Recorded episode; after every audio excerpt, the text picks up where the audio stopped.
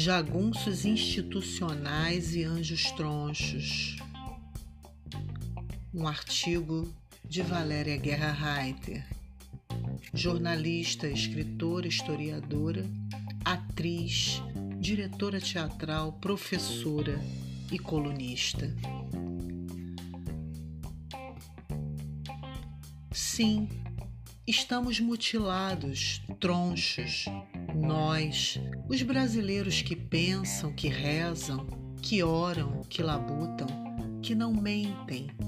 Nós, os vitimados pela dor da desigualdade. A desigualdade que foi semeada desde os primórdios entre mulheres e homens na face da terra.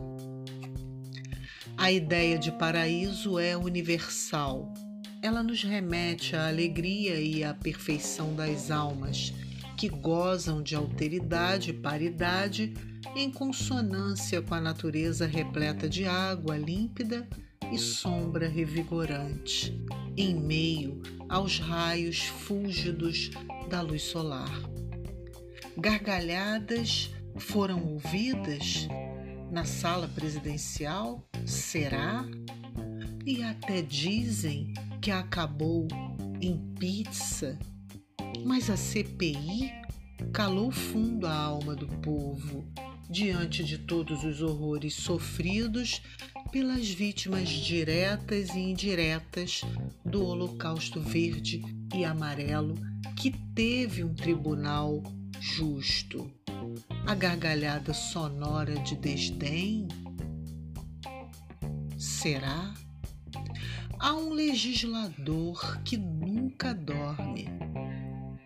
E mesmo em face da arbitrariedade da volta às aulas presenciais, como matéria publicada há alguns dias atrás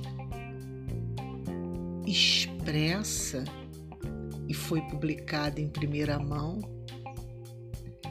por um vetor globalista, nosso dever é resistir, nunca aceitar o erro humano vindo de gestores que legislam e executam em causa própria, como no Rio de Janeiro.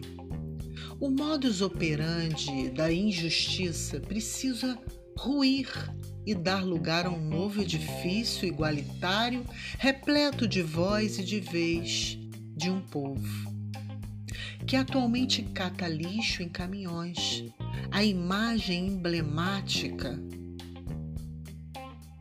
mais tronchinazista de todos os tempos.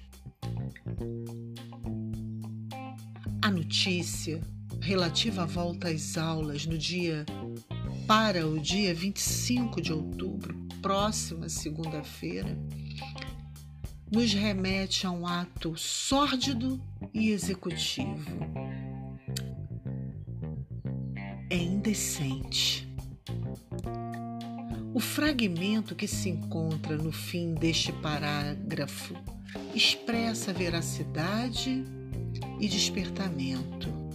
Ele prova que ainda existem poetas, artistas, gente que no Brasil, de forma angelical, sente e ressente o quanto a desigualdade é o câncer da sociedade. A frase A desigualdade é o câncer da sociedade está no site O Pensador, assinada por Valéria Guerra Reiter. E Caetano Veloso sentiu e compôs, inspirado nos fatos da globalização, o fragmento já citado e que estará ao final deste parágrafo. Sim, a vida não pode seguir seu curso normal quando sabemos que pessoas foram transfiguradas e podem continuar a serem transformadas em cobaias, correndo risco de morrer dentro de salas de aulas contaminadas em meio à pandemia que ainda não acabou. Tudo para que governantes irresponsáveis possam continuar desgovernando estados como por exemplo o estado do Rio de Janeiro. Desses que vivem no escuro, aspas, desses que vivem no escuro, vivem escuro, em plena luz, disseram vai ser virtuoso no vício das telas dos azuis, mais do que azuis. Agora minha história é um denso algoritmo que vem de venda e vendedores reais. Neurônios meus ganharam um novo outro ritmo e mais e mais e mais e mais e mais primavera árabe e logo horror. Querer que o mundo acabe-se. Sombras de amor, palhaços, líderes brotaram macabros. Fragmento da letra Anjos Tronchos, de Caetano Veloso. Continuando o artigo, eu digo: As lágrimas jorram de meus olhos por mim e por outros professores que podem fenecer por novos calígulas travestidos de sheik ou de cristãos, como o caso dos representantes, governantes, secretários do Estado do Rio de Janeiro, em especial o da Educação. Como bem disse o relator Renan Calheiros, os jagunços institucionais existem e eu complemento.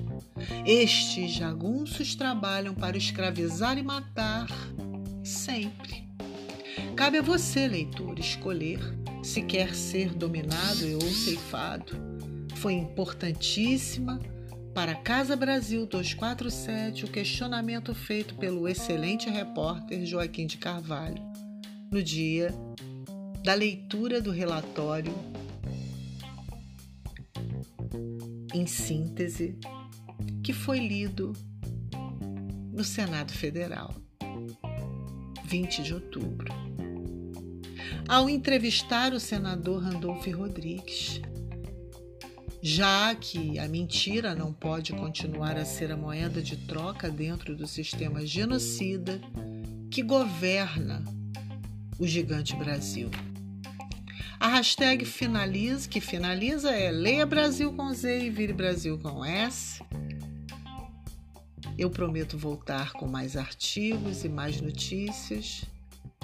E leia o artigo na íntegra no site do Brasil 247. E no Recanto das Letras. Eu prometo voltar paz e luz.